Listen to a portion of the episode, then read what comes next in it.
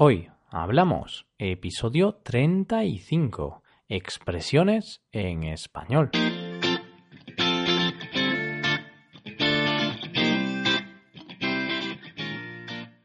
Bienvenidos a Hoy Hablamos, el podcast para aprender español cada día. Ya lo sabéis, publicamos nuestro podcast de lunes a viernes. Podéis escucharlo en iTunes, Stitcher o en nuestra página web hoyhablamos.com. También quiero recordaros que en nuestra página web tenéis disponible la transcripción completa del audio de este episodio. Con esta transcripción podéis revisar las palabras y expresiones que vamos a usar en el episodio de hoy. Hoy es miércoles, esto significa que volvemos a hablar de nuevas expresiones que los hablantes nativos utilizan a diario. Como siempre, esperamos que os sean de utilidad y os ayuden a conocer un poco más este maravilloso idioma. Hoy hablamos de expresiones en español.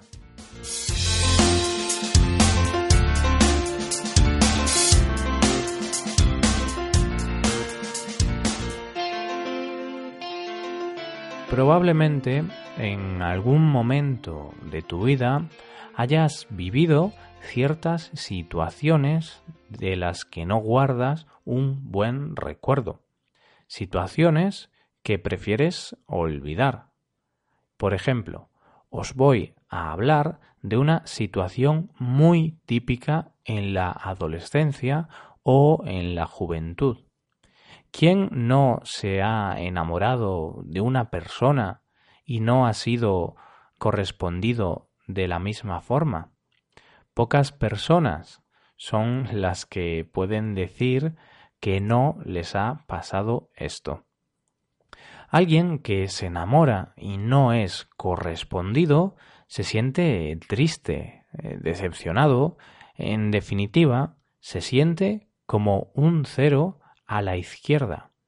Esa persona que se siente como un cero a la izquierda piensa que no significa nada para la otra persona, que al fin y al cabo no le importa.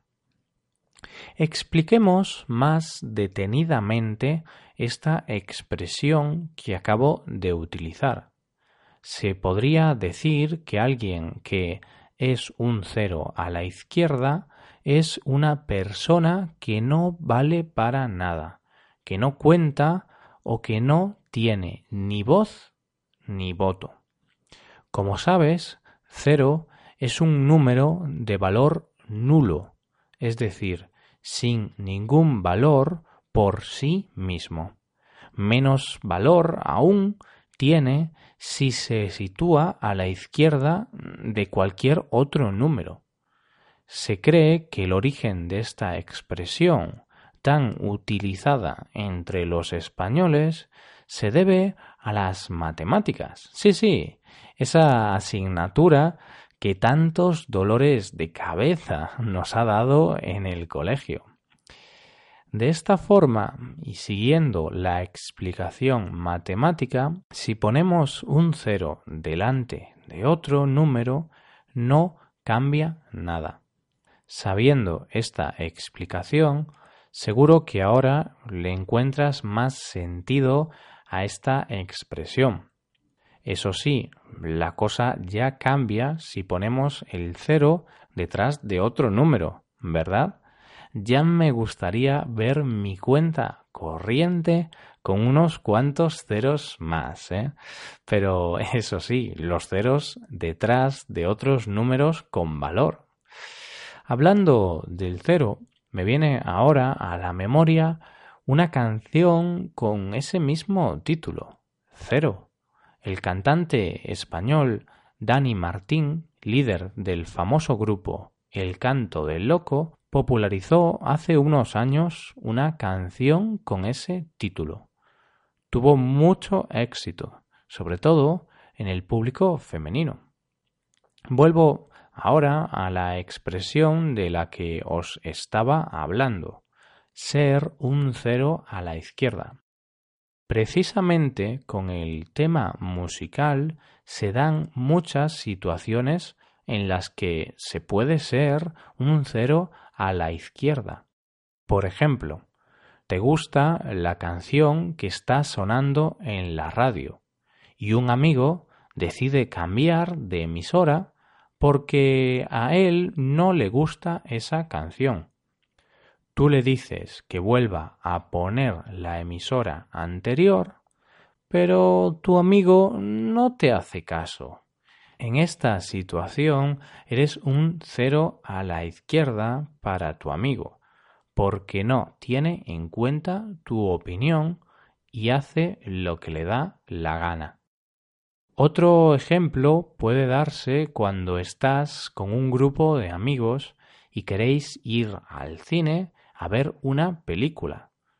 Todos se han puesto de acuerdo para ver una película pero hay una persona que propone ver una película diferente. Si ninguno de los amigos tiene en cuenta o escucha la propuesta de esta persona, se podrá decir que esa persona es un cero a la izquierda, que su opinión no vale para nada. Espero que con estos ejemplos os haya quedado claro para qué y cuándo se puede utilizar esta expresión. Ahora cambiamos de tema y cambiamos de tema por una buena causa. Vamos a recordar esos momentos de fiesta y de celebración en los que te reúnes con tu familia y amigos para darte un banquete ya sea en un bautizo, una boda o comunión, toda ocasión es buena para ir al banquete y ponerse las botas, a base de pescado, carne, dulces y bueno, en general cualquier tipo de comida. Como has escuchado, he utilizado la expresión ponerse las botas y es que se utiliza esta expresión cuando se quiere decir que alguien come mucho y en abundancia. Está claro que en un banquete la comida no puede faltar. En este tipo de celebraciones, la mayoría de invitados se ponen las botas, comiendo y bebiendo. O lo que es lo mismo, comen y beben muchísimo, quizá demasiado. Es probable que hayas escuchado alguna vez lo típico, ponerse las botas refiriéndose al acto de ponerse el calzado. Es lo más lógico, la verdad, pero ahora ya sabes el significado figurado. Para saber el origen de la expresión, hay que remontarse al nacimiento de este tipo de calzado, las botas, normalmente hechas de cuero.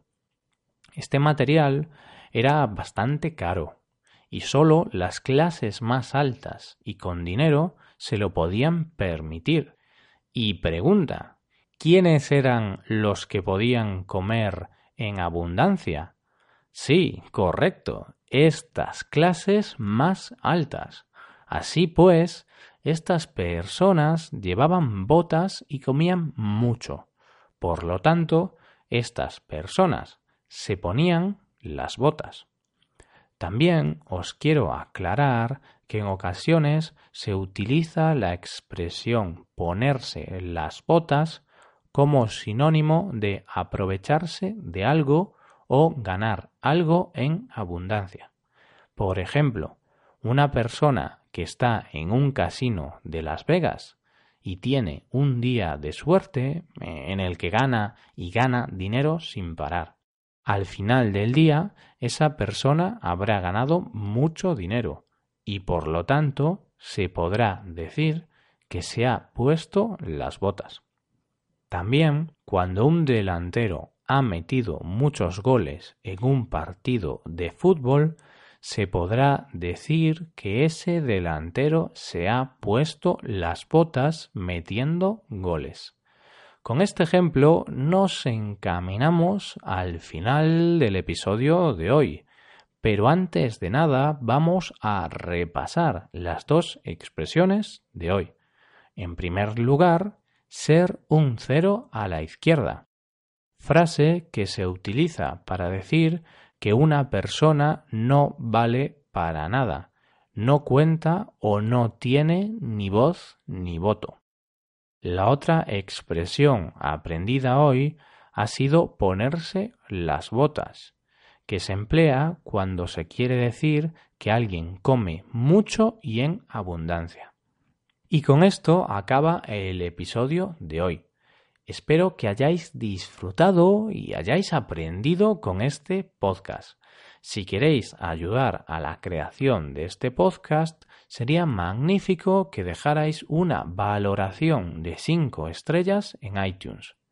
También me gustaría recordaros que podéis consultar la transcripción completa de este podcast en nuestra página web hoyhablamos.com Ah, y también estamos en Facebook. Buscadnos con las palabras Hoy Hablamos. Muchas gracias por escucharnos. Nos vemos en el episodio de mañana, donde hablaremos de noticias en español. Pasad un buen día. Hasta mañana.